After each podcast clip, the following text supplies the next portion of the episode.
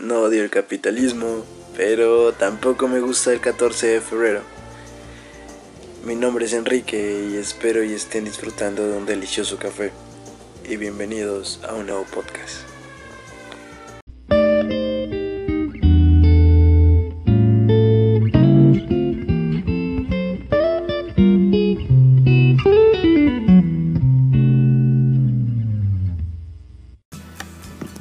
Ya desde hace muchos años atrás, no solo sociólogos y psicólogos sabíamos que el amor es considerado como una construcción masiva hecha por la sociedad, sino que ella también lo sabía. Sabían sobre el monstruo que habían creado por medio de su interacción dentro de este gran suprasistema.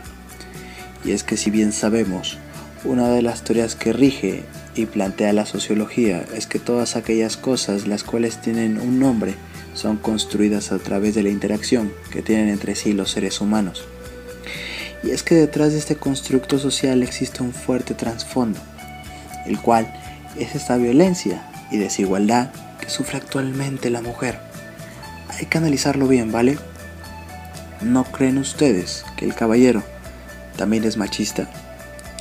Claro, este es un poco más pasivo, como lo llamarían muchas mujeres, más lindo es que en la mentalidad de esos individuos se encuentra instaurada esa estúpida idea de que las mujeres son más débiles que ellos y por ende hacen todas estas acciones que según ellos son dignas de un caballero, como abrir la puerta, acomodar la silla, ceder el lugar, entre otras cosas.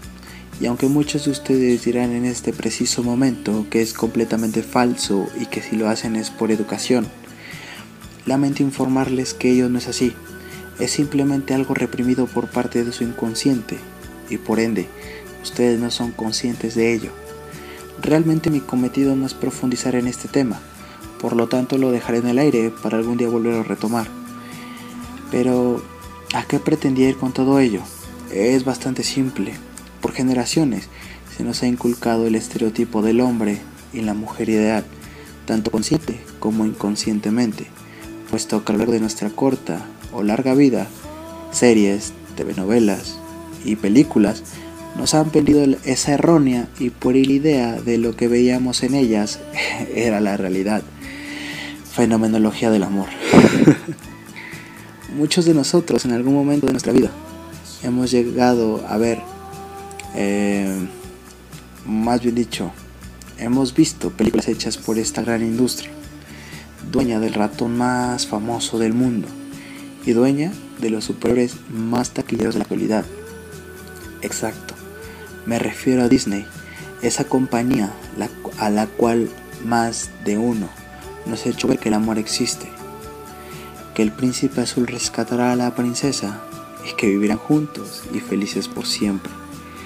Pero el verdadero problema radica en la edad en la que este tipo de film se nos proyecta, puesto que por nuestra corta edad no nos percatamos de la errónea idea que se nos está dando, e inconscientemente la hacemos nuestra. Ese príncipe azul que no solo nos vende Disney, sino también Hollywood, es aquel estereotipo del hombre caballeroso, que sin embargo sigue siendo machista. Y a ello quería llegar cuando mencioné que detrás de este constructo social existe una fuerte violencia en contra de la mujer. Obviamente, este está disfrazado de ternura y mucho amor. Pero no es solo culpa de las grandes industrias cinematográficas, es también culpa de nuestra primera gran institución, esa, la cual nos enseña, nos educa, nos inculca valores y costumbres. Exacto, hablo sobre la familia desde muy chicos es ella la que nos inculca el amor al prójimo. También nos da ideas de cómo debe ser nuestra pareja. Si eres hombre o mujer, realmente no importa. Casi siempre es la madre la que influye en la toma de decisiones en este tipo de, de casos. Puesto que en el caso de las mujeres, la madre influye mucho en el momento de comentarle a su hija cómo deberá ser el hombre con el que ella se case el hombre ideal. que deberá ser caballeroso, que deberá ser respetuoso, trabajador, sin vicios y en algunos casos también dirán que, que deberá ser adinerado. Pues déjenme les digo que aunque muchas personas digan que el amor no es interesado, claro que lo es. El amor es muy interesado, puesto que como ya lo comenté anteriormente, en muchos lugares de México aún existe esa costumbre de que las madres les digan a sus hijas que ellas no deberán trabajar y que el marido tiene la responsabilidad de mantenerlas. Al parecer, en algunos lugares de México esta idea está desapareciendo. Cabe reconocer que todo esto es dependiendo de la cultura. Y es que en México siempre ha existido una fuerte influencia de machismo. Siempre ha sido un país machista que lamentablemente aún perdura en pleno siglo XXI. Ya he visto todas estas ideas erróneas hasta tal punto que llegan a ser estúpidas. Nos damos cuenta eh, el porqué del fracaso conyugal. Tantas ideas instauradas, tantas ideas bonitas, tantas ideas de cómo deberá ser nuestro matrimonio ideal, que al percatarnos que todo ello no es así, todo se derrumba y por lo tanto la familia perfecta no existe y nunca existió.